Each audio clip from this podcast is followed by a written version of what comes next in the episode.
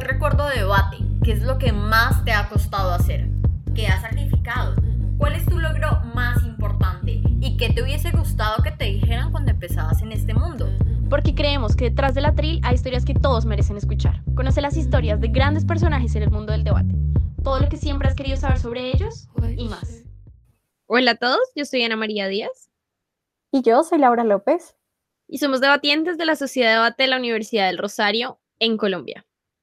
Este año fue un año muy difícil para todos y sabemos que pues fue un año muy complicado, pero en medio de todas las dificultades salió detrás del atril a manera inesperada, slash con una idea que teníamos desde antes y que no esperábamos que sucediera de la forma en la que sucedió. Y estamos muy agradecidas por, por haber podido vivir este 2020, que fue horrible, pero digamos, acompañadas de una u otra forma de ustedes, también acompañarlos en la distancia, eh, no sé, haciendo lo que sea que hagan cuando escuchan este podcast. Em, y nada, queríamos darles las gracias por haber vivido una parte de sus vidas con nosotras en este 2020. Y es por eso que el día de hoy estamos haciendo este especial de lo mejor del 2020, en donde haremos un resumen sobre los mejores momentos de este podcast. Recordaremos algunos de los fragmentos más graciosos, más impactantes para nosotras y que fueron el highlight de este año. Entonces, Ani, vamos a empezar primero eh, con un podcast que hicimos con Ángela Parra sobre feminismo. Y es que yo creo que este año eh, el feminismo en el circuito de debate tuvo un papel muy importante, una parte muy importante, eh, en especial cuando se empezaron a hacer como todas estas denuncias sobre acoso y demás, que por fuera de la discusión de si eran verdad, si no eran verdad, etcétera, etcétera, creo que fue súper, súper importante como empezar a reconocer de una manera más tangible que esas cosas estaban pasando. Entonces, en este fragmento vamos a escuchar a Ángela eh, hablando sobre qué le diría a alguien que ha sido víctima eh, de acoso o de alguna algún tipo de violencia dentro de eh, ya para despedirnos, ¿qué le dirías eh, a una mujer, a una persona que ha pasado como por estos momentos en los que se siente como poco validada, en los que siente que no está recibiendo como ninguna gratificación por ser mujer? Eh, ¿Qué les dirías? Mm, pero como en debate o... Sí, como en debate. Como debatiente. Yo creo que, no sé, yo creo que es un proceso muy difícil y entendería, entendería por qué muchas han tirado la toalla en el proceso, porque, pues digamos a mí, puede que no me haya pasado mucho, pero sí he visto experiencias de, de mujeres en debate que, pues como los señalamientos y el, el sentirse juzgadas están recurrentes que tiran la toalla y entendería perfecto porque lo hacen y creo que el problema no es de ellas, el problema es del circuito y el que debe cambiar es el circuito y no, no este tipo de mujeres. Incluso tampoco les diría como que sigan persistiendo intentándolo en debate, porque hasta que debate no cambie esas dinámicas, pues no, no me parece justo que sean las mujeres las que tengan que estar dándose contra ese tipo de dinámicas y dándose contra la pared si debate no es un espacio que les ofrece esa seguridad. Ahora, creo que igual la tarea que queda es muy grande y, la invitación también es muy grande, o sea, como todos los que quieran, como, creo que es obligación de todos, pero todos los que quieran apoyar o ayudar a que el, el, debate sea un espacio cada vez más seguro, es súper necesario que lo hagan. Entonces, mi mensaje para esas mujeres es, creo que son valientes si deciden quedarse, pero también son valientes si deciden irse.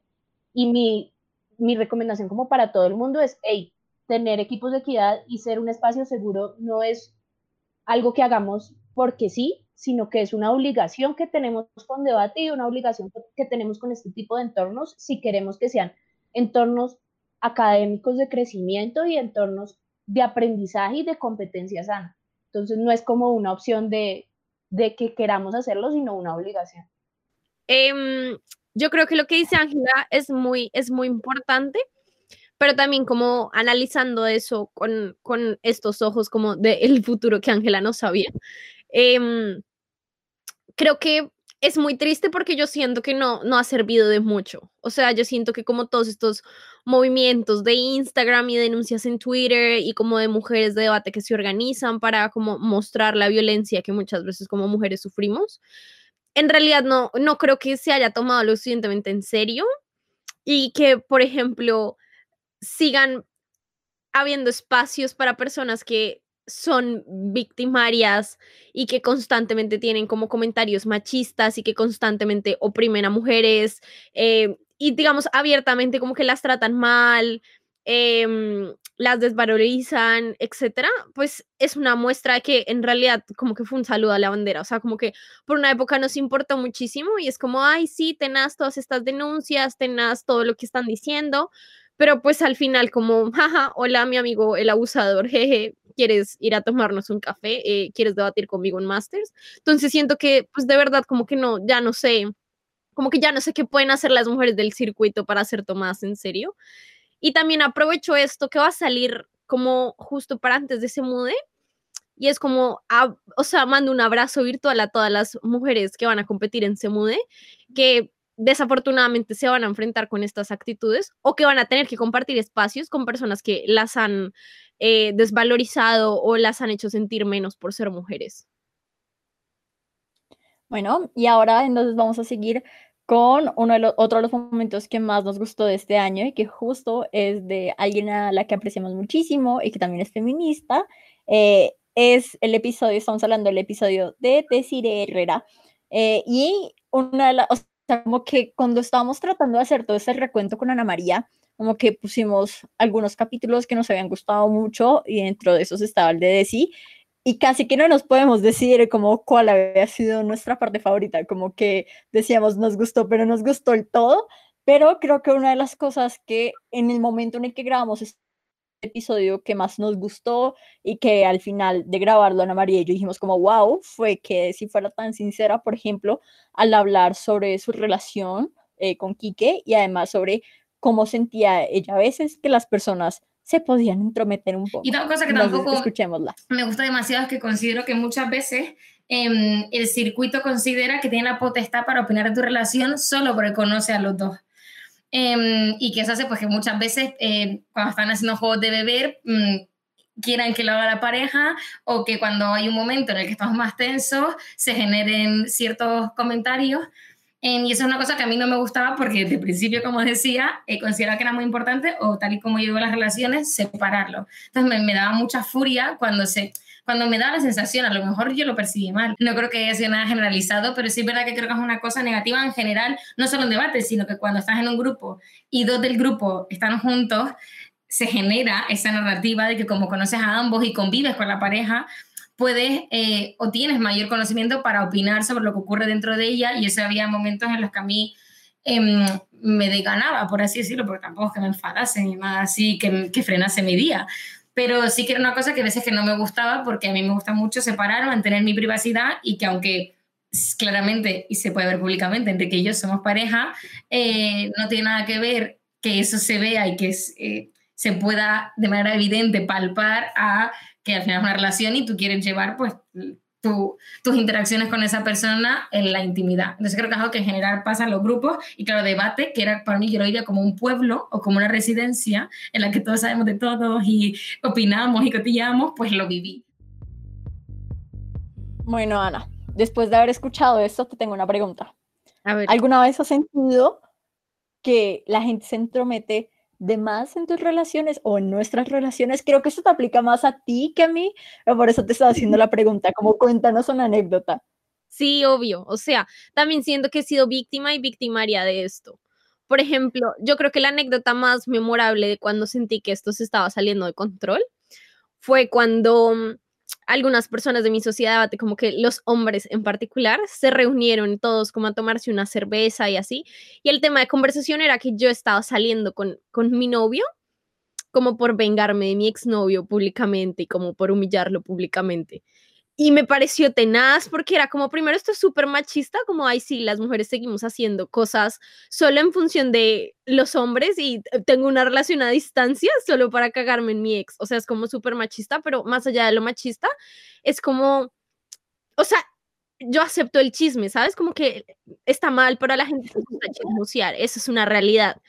Pero una cosa es decir, yo creo que, mm, no, no sé, cómo, ¿saben? Como una cosa es decir desde mi humilde opinión y otra cosa es como aseverar que, que semejante estupidez es, es verdad, ¿saben? Es como yo decir, no sé, supongamos, cuando Juanita y Diego empezaron a salir, pues yo desde, no sé, no, no, no, no pensaba eso en ese momento, pero algo que se me ocurre es como, wow, no, va a haber mucha atención porque pues Diego va a ser nuestro entrenador y Juanita va a ser su estudiante. Y otra cosa es decir, es que Diego beneficiaba a Juanita porque eran novios, entonces Juanita clasificó por ser novia de Diego. Pues o sea, eso es como, ¿qué, qué estás diciendo? Entonces, pues sí he sido víctima, pero por otro lado también siento que muchas veces la línea entre el chisme y mm, meternos como de más en la vida de los demás es muy difusa, ¿sabes? Como el chisme por, por disfrute personal. Entonces... Sí, claro. Y es creo que justo lo que dice Desi en la parte que acabamos de escuchar y es como ella estando en círculos donde no estaba con gente extraña, donde estaba con gente que creía que ella conocía, como que ¿sabes? Como esta gente debate que no eres el mejor amigo del mundo, pero que se conocen y les caes bien, como es justo ahí cuando otras personas también sienten esa comodidad o cuando tú sientes esa comodidad, eh, que pueden traspasarse esas líneas mucho más fáciles, ¿no? Como, ay, el chistecito de no sé qué, si sé cuántos, o el chistecito de otra cosa. Y ahí es cuando, por ejemplo, lo que tú dices, como se reunió un grupo de, personas de nuestra sociedad de debate, personas con las que convivíamos y con las que de alguna forma sentíamos alguna cercanía, justo para decir eso. Sí, creo que es difícil de manejar también la situación, pero pues como moraleja, no nos tratemos de que nuestro chisme por disfrute personal no se entrometa demasiado en la vida de la gente. Sí. Bueno, y ahora eh, el siguiente fragmento que vamos a escuchar es del capítulo con Gorka y Belén. Y creo que una de las cosas también que más nos gustó de este capítulo, que como que tanto Gorka y Belén hablaron sobre la presión, pero no solamente sobre la presión de, ah, sí, es muy difícil, como lo típico que uno siempre dice, ¿no? Como si la presión es súper difícil de llevar, etcétera, etcétera, sino que en especial Gorka tenía como una posición dura al respecto y de cómo juzgaba este tipo de cosas. Vamos a escucharlo por si se lo perdieron. Yo sí que es cierto que cuando nos da un golpe bajo lo paso muy mal. Me acuerdo que eh, hace dos torneos hicimos nuestro primer cuarto como equipo. Yo llevaba sin hacer un cuarto desde el Worlds en Tailandia, pero bueno, es que eso era normal, o sea, te tocaba Oxford, Yale y Cambridge y es que disfrutabas ese cuarto. Pero bueno, entonces que a mí me marcó mucho y fue por ser subnormales, hablándolo así en claro, porque no leímos bien la emoción. Pues yo después de ese cuarto estuve fatal. O sea, me acuerdo que estuve hablando con mi familia un montón diciendo, estoy, eh, o sea, tienes tanta presión de que no puedes hacer un cuarto que te castigas mucho más por hacer uno. Pero bueno, quitando eso, yo creo que poquito a poco vamos mejorando, por lo menos yo, porque a mí la presión me afecta mucho eh, y sobre todo creo que yo, una de las razones, y aquí viene un secreto de por qué quedamos bien Elena y yo en Cemude, es porque nadie se esperaba nada de nosotras. Éramos el comillas que nadie apostaba. O sea, todo el mundo apostaba por Zarza y por Belfuz porque eran impresionantes y porque ganaron todos los torneos del mundo en España. Entonces, pues yo iba súper chill, entonces disfrutaba las rondas. Y ahora es como que tengo esa presión que tengo que intentar lidiar con ella. Eh, yo, eh, la verdad que, es una pregunta muy interesante porque soy muy crítico con eso. Yo, sinceramente, me la quito. Yo, yo, es decir, yo quiero tener buenos resultados, creo ganar muy pero por mí. Pero yo sé que no está escrito eso. es decir, yo, a mí lo que la gente puede llegar a considerar, eh, llega un punto en que me es bastante igual porque no quiero legitimar algo o, digamos, una forma de entender esto que a mí no me gusta y que creo que es muy perjudicial. El sentido de cuando eh, la gente habla más o cuando se pueda llegar a hablar más de, en el caso de que, por ejemplo, hicimos Belén y yo el primer cuarto, que eso sea mucho más noticia de que en ese mismo torneo creo que hicimos de nuevo tres primeros o cuatro primeros, en el mismo torneo que hicimos el cuarto y sea más noticia eso, yo no le voy a dar importancia a eso. Me, es, eh, lógicamente para mí, para Belén sí, como pareja, pero eh, socialmente, digamos, en cuanto a narrativas no le, voy a no le voy a hacer ni caso porque me parece que es meter una presión injusta y yo no me he metido aquí para debatir, para pasarlo mal, sentido de para tener una, sensación de frustración de tengo que ganar para que. No, no. Yo quiero ganar por mí porque considero que nos lo estamos currando y creo que sí que teníamos, ¿no? Pues ojalá poder ganar un CIMODE, pero si no se gana no, no pasa absolutamente nada. Si no volvemos a ganar ningún torneo, no pasa absolutamente nada, ya hemos ganado muchos. Y el que se fomente las, las ideas de que es más noticia el no ganar que el ganar para según quién, a mí no me gusta nada y de hecho las personas que que vienen con esas, pues son, no, no, no les voy, no, no, les doy coba porque sinceramente creo que es una forma de ver esto que, que es muy perjudicial eh, y es muy tóxico y no, sinceramente no, no me gusta absolutamente nada. Intento cortarlo cuando lo veo, por ejemplo, en novatos, ¿no? Le, alguien pasa el break y alguien no ha pasado el break, no pasa absolutamente nada. A lo mejor no ha llegado el momento, ya pasarás el break.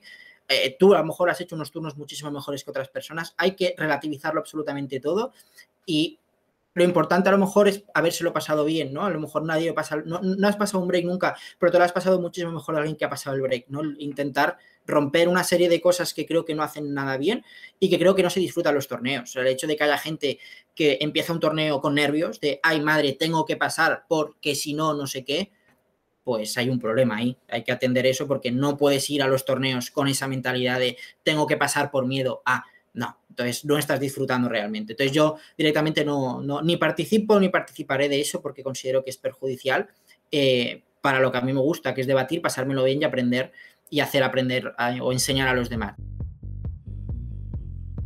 Ani, hay algo que dice al final Gorka y es como yo no estoy en debate para sufrir y para dejarme como llevar por todas estas cosas de presiones externas de gente que me dice como porque quedaste cuarto o wow, quedaste cuarto cuando todo el torneo puede haber quedado primero.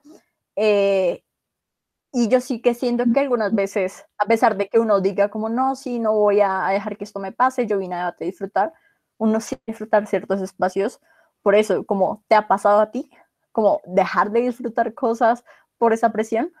Sí, yo siento que muchas veces, o sea, olvidaba que de verdad yo estaba haciendo debate por pasarla bien. Es como, no hago debate por mostrarle a la gente que soy buena, no hago debate por mostrarme a mí misma que soy buena, o sea, hago debate porque lo disfruto, uno no le invierte tantas horas a algo que no es obligatorio, ¿saben? Como pues, o sea, habían cosas que no me gustaban hacer en la universidad, pero pues las hacía porque me tocaba para graduarme, pero pues debate no te toca para absolutamente nada.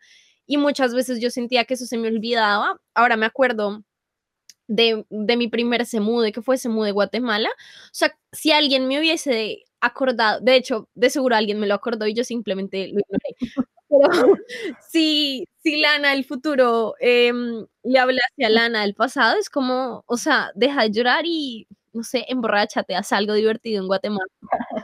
Y, y deja de, ¿sabes? Como deja de tomarte esto tan en serio.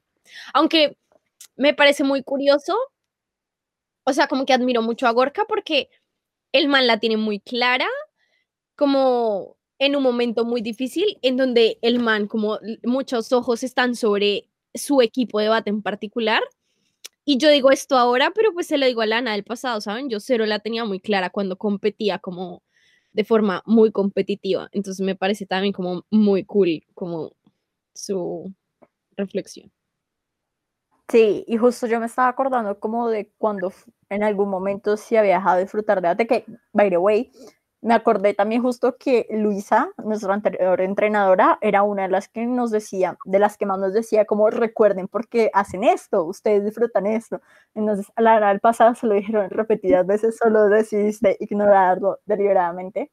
Pero me estaba acordando como otros de los momentos en los que yo decía, o me preguntaba si lo estaba disfrutando, ¿no? Y era justo cuando no solamente tenía como necesariamente presión externa porque eran expectativas, sino porque eran presiones mías y de cómo yo me comparaba con los demás, ¿no?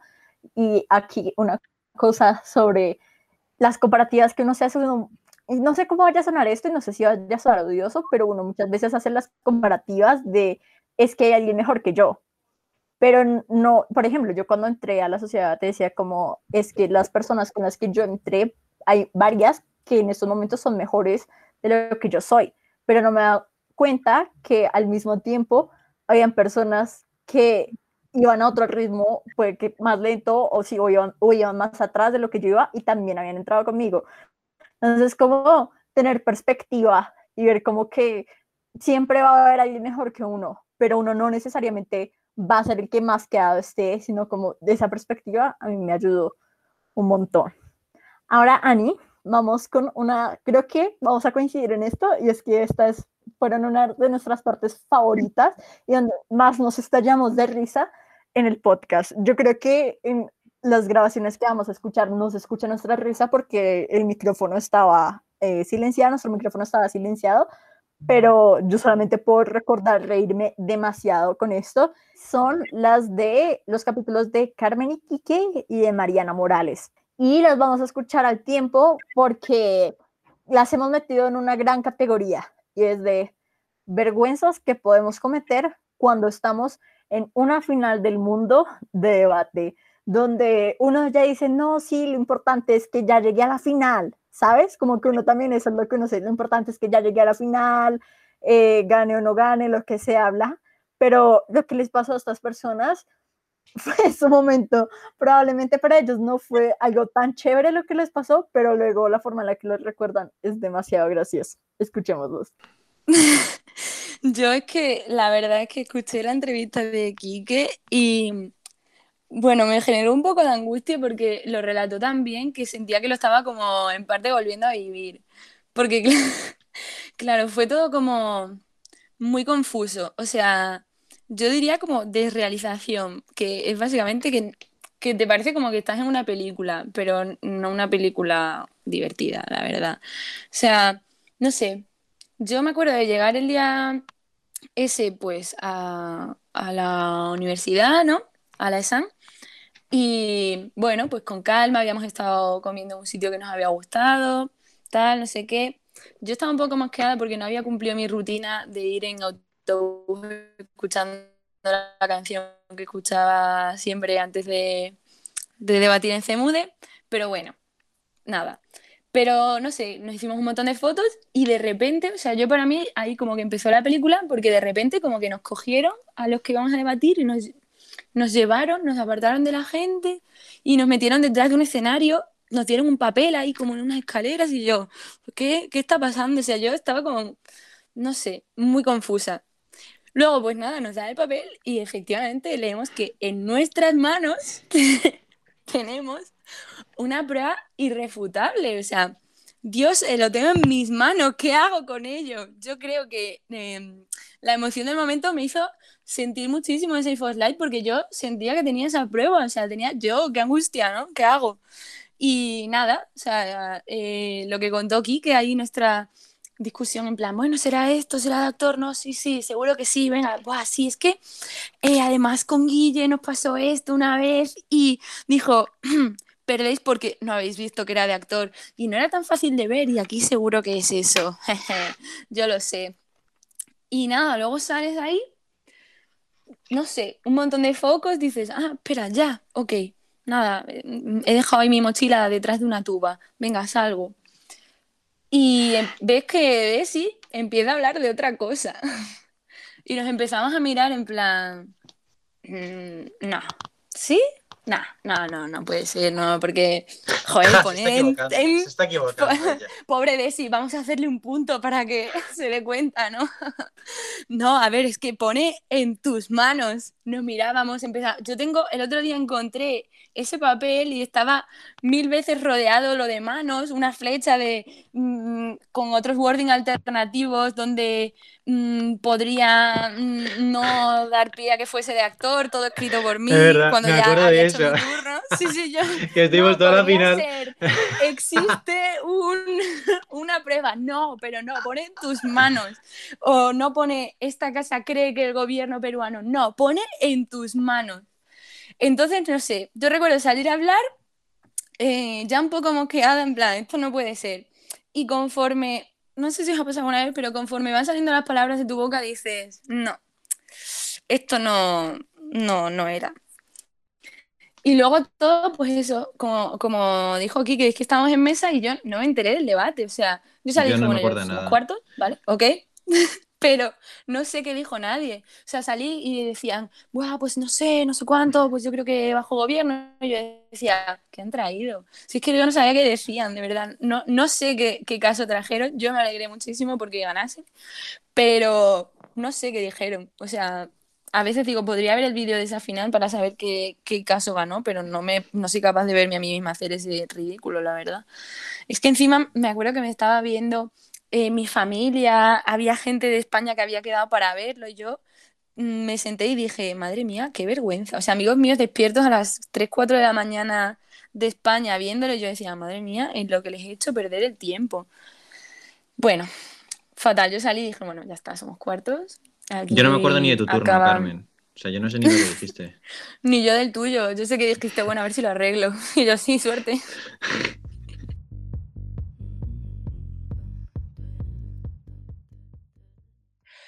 llegué a la final, o sea, al, al, salonzote donde iba a ser la final, porque yo pensé que la final iba a ser como, como, los, como las otras rondas, ¿saben? Como, sin, como con poquito público, en petit, y no, llegué y había un montón de gente, había cámaras, y, y la gente solamente me decía, felicidades, tú puedes, y yo estaba nerviosísima, o sea, estaba tan nerviosa que me acuerdo que le dije a mi compañera, espérame aquí, fui al baño, literal fue al baño a vomitar de lo nerviosa que estaba y cuando regresé ya habían dado la moción. Y entonces yo leí, volteé a la moción y me acuerdo perfecto, era como, esta casa, esta casa daría incentivos positivos a las personas expresidiarias que quieran trabajar en la función pública. Algo así era la moción.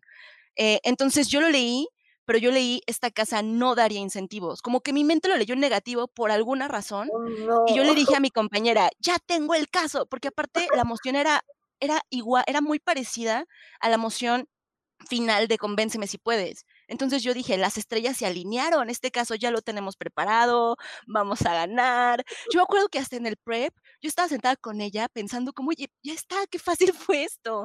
Nos pasábamos como hojas, dedicamos como tres minutos a, darnos pep talks, como todo bien. Y, me, y nos subimos al, podio y empieza, creo que empezó Mariela de la Cruz, que en ese momento hacía pareja con, ah, con Irene Miguel Sanz. Y se para Mariela a dar su discurso y yo dije, ¡ah! Se equivocó de emoción. Qué tonta, esa no era la emoción.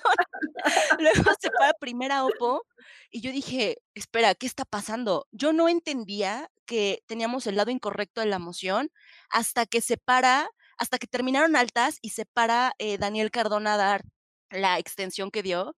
Yo dije, maldita sea, tenemos el lado incorrecto de la emoción.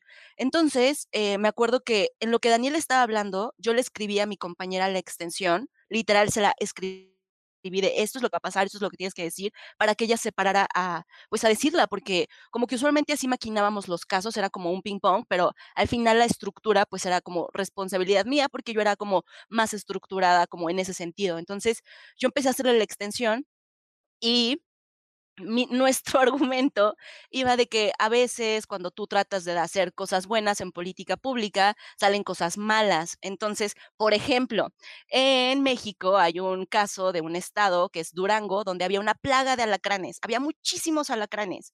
Entonces, eh, lo que el gobierno hizo fue decir, oye, para acabar la plaga de alacranes, lo que vamos a hacer es, vamos a dar 10 pesos por cada alacrán que tú nos traigas. De esa forma, la población se convierte como en, nuestro casas, en nuestros casas alacranes. Entonces, eh, la gente empezó, primero funcionó, ¿no? La gente cazaba alacranes y el gobierno les daba 10 pesos.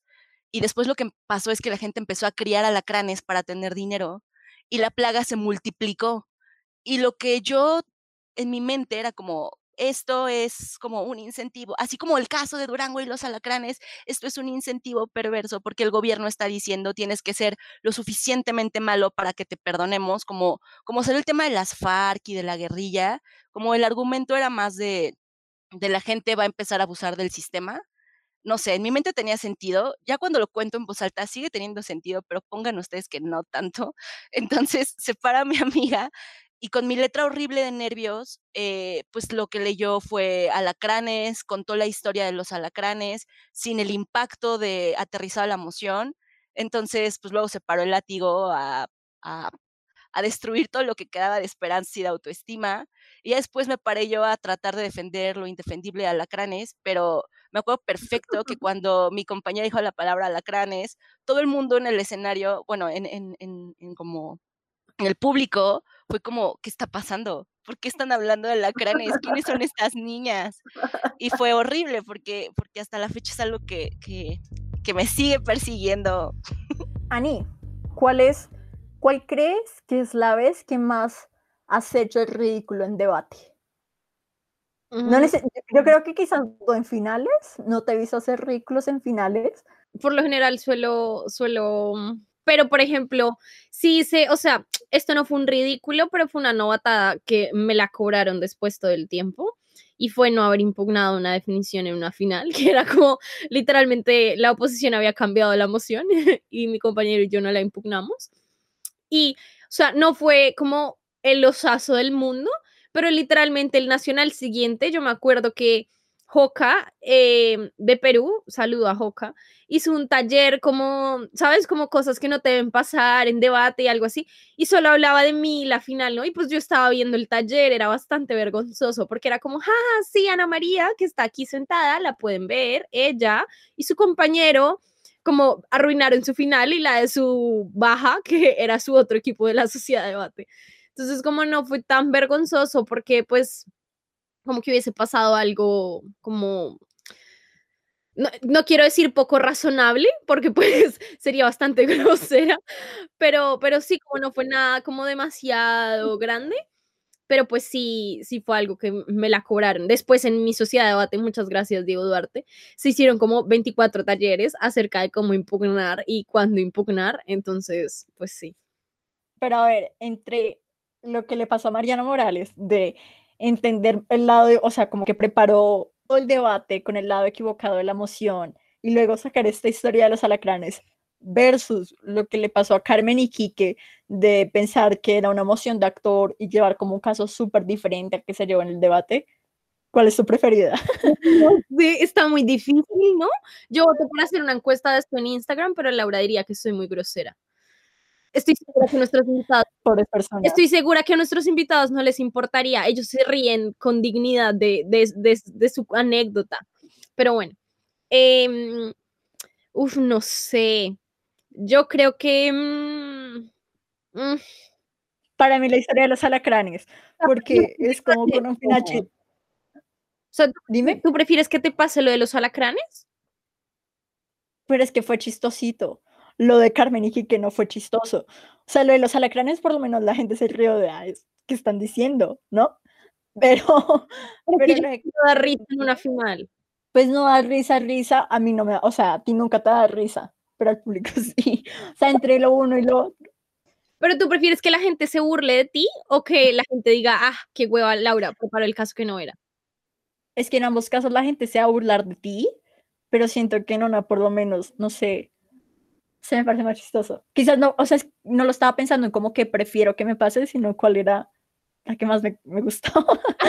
que me lo de Carmen y que eh, pues nos sirvió para reírnos en la posteridad y es en especial por la forma tan chistosa en la que ambos cuentan como esta anécdota, pero en su momento como que todo era demasiado confuso, ¿sabes? Pero preferirías que te pasara entonces la de los alacranes si tuvieras que elegir una? Creo que prefiero lo de que me pase lo de Carmen y Quique. Puedo decir, no, los nervios, era alta, si hubiera sido, wow, hubiera arreglado las cosas. ¿Y tú qué prefieres que te pase? Yo también creo que prefiero que me pase lo de Carmen y Quique, en especial porque yo sí debo decir que el ambiente cuando nos dieron la moción era demasiado tenso, o sea, nos metieron como en la parte de atrás y empezaron a decirnos lo que dice Carmen, ¿no? Como la, televisión peruana va a estar transmitiendo esto, cualquier cosa que digan puede ser un delito nacional, porque puede ser como incitación a la violencia y todos éramos como, ¿de qué es la sé cómo así, ¿de vamos a O sea, yo sí admito que la situación era bastante tensa. Entonces, como que también está esa excusa de, mm, estuvo muy tenso todo y... no, pero también, sí, creo que, porque igual estás en altas y es como, ah, salgo de esto de una, ¿sabes? Como un dolor que se quita rápido y no este sufrimiento eterno de todo el mundo va a hablar hasta que yo hable. No, definitivamente prefiero que me pase lo de Carmen y Kike. Uf, pero yo siento que el sufrimiento de Carmen y Kike también fue doble porque fue escuchar todo un debate en el que ellos quedaron fuera bueno, ellos dicen que ni siquiera se acuerdan de qué fue lo que trajo a los demás, qué es lo que trajeron los demás, pero quedarse ahí más de 40 minutos cuando solamente te quieres meter debajo de una piedra. O sea, duro, duro, duro. Un abrazo para, para nuestros amigos Carmen y Kike y para Mariana también con su compañera que no sabemos cómo se llama. Pero los queremos, nos regalaron demasiadas risas con sus capítulos. Y hablando de risas, vamos a un momento demasiado top, pero un momento en el que yo sabía que en algún momento también iba a pasar, pero nunca creí que realmente fuera a pasar. Y eh, para no hacerles spoiler, estamos hablando de las preguntas rápidas en el capítulo de Andy Ailey. Escúchenlo. Eh, posición favorita y posición que odias. ¿En qué? siempre, siempre. Porque yo sabía que el día iba a llegar, yo sabía que en algún momento esta pregunta iba a ser muy ¿Pero en qué? Pues después del debate. Ah. Nunca nos había pasado esto.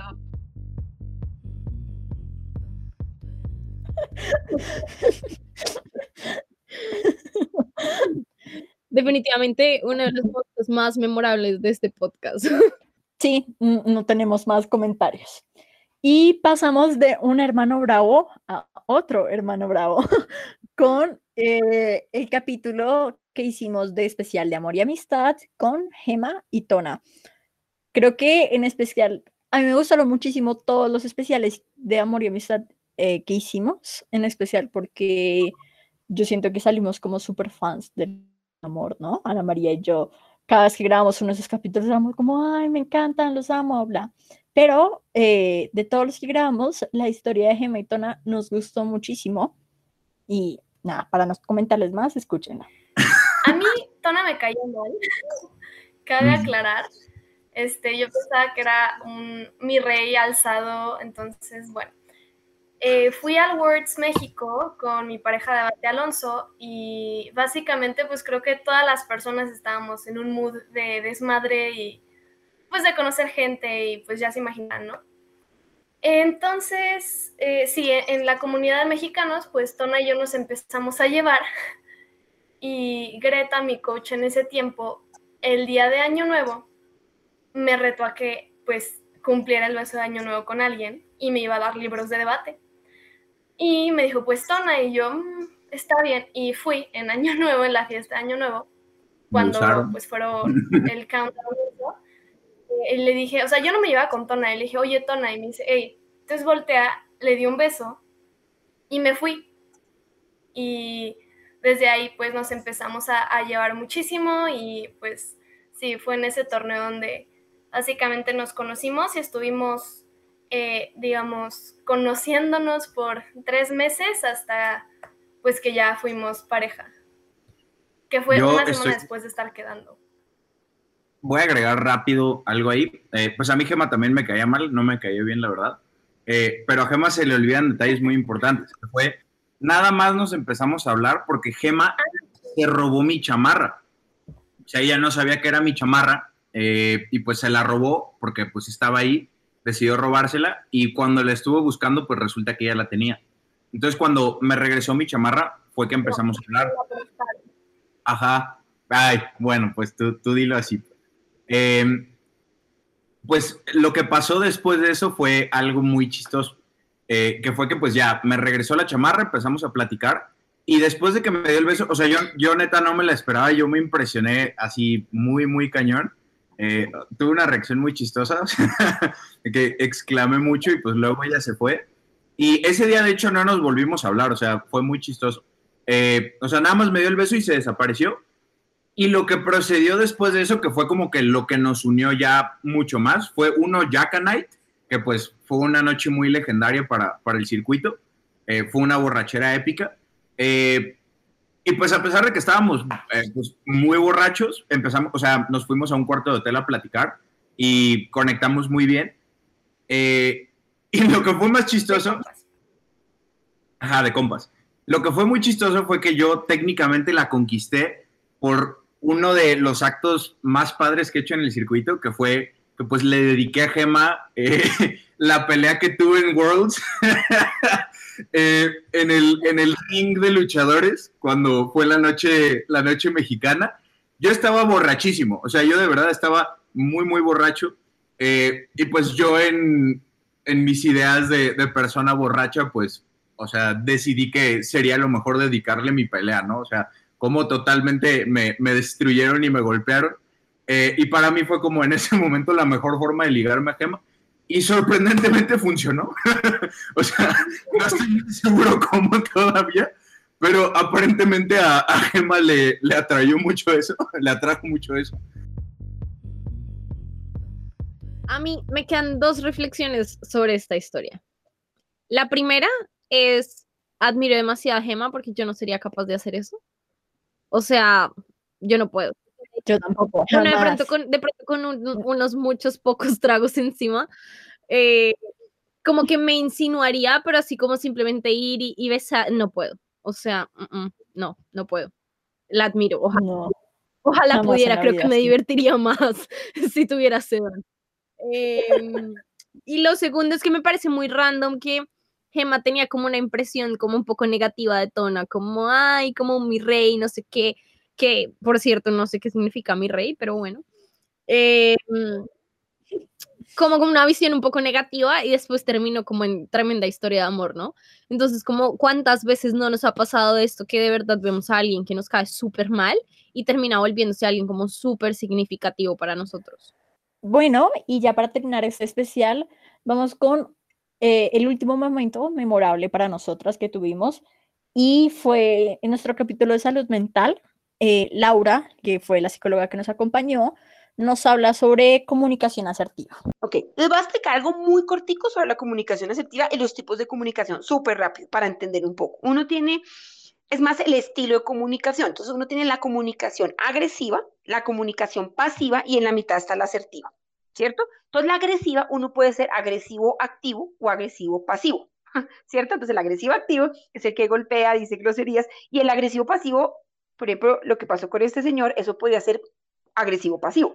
Puede ser que él no dijo ninguna grosería, pero, pero humilló, o sea, fue, fue, fue incómodo, ¿no? Eso es un poco el agresivo pasivo. Y eso es lo que la mayoría de personas cometemos, el agresivo pasivo. El pasivo son aquellos personas o grupos que se quedan muy callados. Van acumulando, van acumulando y después estallan, ¿cierto? Son como sumisos, pasivos. Y el asertivo es en la mitad. Les voy a decir algo muy general. La tendencia humana nosotros somos, venimos de los animalitos de la parte biológica y la tendencia a ser agresivo o pasivo. Lo asertivo toca desarrollarlo, por eso es que es difícil, ¿ven? Porque no es tan natural. Uno, el animalito o es agresivo o se queda paralizado. ¿Sí? Nosotros que ya tenemos pensamiento, todo tenemos que desarrollar. ¿Qué será es ser asertivo? Es fácil decirlo, es difícil aplicarlo, pero es tratar de decir las cosas, o sea, no es quedarte callado, porque a veces nos pensamos que es quedarnos callados, no, es poner límites, pero es saber decir un poco qué es, cómo es la mejor forma, porque es entender un poco antes de hablar, decir, bueno, esto sí digo, esto sí lo expreso, de alguna manera alguna persona podrá sentirse agredida, vulnerada, es un poquito pensar antes, ¿cierto? Cómo, cómo la otra persona lo va a tomar. Entonces, es decir las cosas, saberlas decir y en el momento que es. Hay momentos en que uno de pronto no tiene que hablar. Hay momentos que es mejor, lo asertivo es hace callar. No siempre hay que hablar. Entonces, eso es lo que les digo. Lo asertivo es importante uno desarrollarlo. O sea, es decir, es el punto medio. ¿Me entienden? No es el, el, hecho de ser pasivo ni el hecho de ser agresivo, sino es decir las cosas adecuadas en el momento y en la forma adecuada, ¿sí? Estableciendo límites, sabiendo decir, sabiendo decir no, por ejemplo. Eso es ser asertivo. Y en este caso es muy importante, me parece que ustedes el tema de la comunicación es clave, ¿sí? Porque es antes de, de hablar, de, de expresar, decir, bueno, esto es, que, esto es lo, que, lo que voy a decir puede hacer sentir mal a otra persona. O si hay una persona que me está haciendo algo que a mí no me gusta, yo no ataco a la persona, ataco su conducta. Es diferente también, eso es ser asertivo, ¿me entienden? No, no a la persona en sí, sino a lo que hace. ¿Y qué te genera a ti? Eso también es ser asertivo, por ejemplo. Ana María, yo siento que esta pregunta tener muchas anécdotas para contarme. Y es, ¿en qué momento has sentido que no has tenido una comunicación asertiva dentro de los círculos de debate? Uf. Yo puedo acordar como de mil y una historias. De verdad que yo por eso pregunté cómo tener comunicación asertiva, porque de verdad es que yo soy sea, lo opuesto a la comunicación asertiva. Yo tengo una comunicación demasiado pasivo-agresiva con las personas, pero yo creo que es porque, y no me voy a excusar, estoy admitiendo mi responsabilidad, pero yo creo que es porque mi escala de tolerancia a la grosería es muy diferente a la escala de tolerancia de la grosería de la gente normal. Entonces, lo que para mí no es grosero y es como algo que me da risa, pues para alguien puede llegar a ser muy grosero. Entonces, honestamente, no sé cuándo, o sea, como que me cuesta mucho la línea entre lo que para mí es grosero, lo que para mí no es grosero, pero para otros sí. Y una anécdota, yo creo que fue algo que spoileé un poco en el, en el capítulo con Gorka, y es que yo traté súper mal a Gorka en un debate en Semude. Yo no me acuerdo, ya no me acuerdo bien qué dije. Dije como, como que nunca en las siete rondas de este torneo había escuchado un discurso tan poco comparativo y tan no sé qué, como el de Gorka, pero fue súper violento, que yo me acuerdo que tenía alguien de la la persona de equidad solo hizo ush. Hubo un ush como, como en coro cuando yo dije eso, pero fue como chistoso, yo lo interpreté como chistoso, ¿saben? Como, hay que poco comparativo, amigo, y ya, como se, a, a, a refutar, chao pero no como muy me estoy metiendo con Gorka porque Gorka me cae mal, pues claramente no. Y lo chistoso es que el compañero, yo siento que el compañero de Gorka después se sacó la espinita porque en otro debate eh, había pasado Hernando, en un debate en el que lo habíamos hecho muy mal. Había pasado Hernando y luego el compañero va a refutarlo, entonces dice como, como nunca en las ocho rondas de no sé ronda esa, eh, he escuchado un discurso como con tantas mentiras, bla, bla, bla, bla, como el de Hernando. O sea, a mí me dio mucha risa porque Hernando me decía, pues yo terminé pagando tus platos rotos, tú eres una grosera, y yo terminé siendo insultado en el debate. Entonces, eso me dio risa y, y, debo confesar que el exordio que había planeado para esa ronda era mucho peor que el que en realidad dije. Eh, ¿Quieres, pero ¿Quieres compartirlo o, mejor no? no?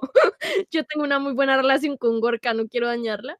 Em, o sea, tampoco era nada personal. Eh, nada, nada de lo que yo digo en debate es personal. Yo soy muy grosera, pero nada es personal.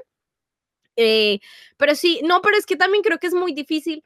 Era lo que le decía Laura, como la comunicación asertiva, pues, o sea, dime cómo hablo para tener comunicación asertiva y yo lo hago y ya está, pero yo no creo que sea algo tan fácil. Entonces, pues nada, como solidaridad a mis amigos que tampoco se les facilita la, la, la, la um, comunicación asertiva. Alguien que yo creo que ha avanzado mucho en esto es Diego, nuestro entrenador como que creo que ahora sí es mucho más consciente va a comunicarme asertivamente, pensar como dos veces lo que digo, porque el Diego que conocimos era una persona que daba feedback sin piedad, ¿cierto? Yo, digamos, yo me acuerdo, afortunadamente Diego conmigo nunca fue, o sea, como que nunca tuve que presenciar la furia eh, de Diego sin piedad, pero sí me acuerdo que hacía comentarios muy groseros, entonces le decía yo me acuerdo que a la que peor le iba siempre era Mafe, o sea, pobre Mafe, porque Diego siempre le decía comentarios súper groseros. Entonces era como María Fernanda, yo no entiendo qué te pasa, o sea, de verdad, como qué discurso tan desordenado, o sea, como en qué estabas pensando. Es que ni siquiera me acuerdo cómo lo decía, pero sonaba como con demasiado... Ese reía de ti. Pero además era que él se reía. reía, pero combinado con un desprecio como de, porque eres tan mala? Qué asco. Entonces es como Diego, y todo el mundo era como Diego, eso fue muy grosero. Y Diego, al igual que yo, yo creo que él tiene la barrera de lo grosero muy diferente a la de la gente normal. Entonces Diego era como, pues no entiendo qué grosero. Una vez creo que le dijo a Juanita que mm, como que siempre le decía que era muy desordenada. Y una vez que Juanita fue ordenada, fue como, Juanita, muy bien, hoy fuiste ordenada. Solo que ordenaste como la mierda de caso que traías, pero fuiste muy ordenada. Es como que no tenía filtro. Y, y, pues nada, creo que, creo que ha mejorado muchísimo. Al final, al final también a veces se le salía. Por ejemplo, a mí, a mí me puso, ah, yo me acuerdo, esto tiene que ver con comunicación eh, asertiva para ir a Semude, Diego hacía un cuadro con las parejas y las justificaciones de por qué esa pareja, ¿no? Entonces, por qué Ana María y Hernando iban a Semude como una pareja de debate. Y me acuerdo que nos ponía debilidades de cada uno y fortalezas de cada uno. Y en debilidades yo me acuerdo que me puso irrespetuosa, em, como irrespetuosa accidentalmente con otros equipos. Entonces, digo, reconocía que yo era una persona que no quería ser grosera, pero que era muy grosera. Y, y eso, fue, eso fue muy chistoso. También me puso, eh, ¿qué, ¿qué, fue lo que me puso? Fue, era muy grosero. Fue irrespetuosa accidentalmente, insegura. eh, como es demasiado como al grano, ¿no? Entonces uno muchas veces modo quiere que, que lo traten con, con, más cariño y de verdad, como no, no, no va a pasar. Que creo que al final eso no nos afectaba tanto porque pues ya lo conocíamos a él, o sea, ya no era, o que ya, ya pasabas de eso, como va, es Diego, pero creo que a otras personas sí les afectó. Bueno amigos, nos encantó este especial sobre el 2020.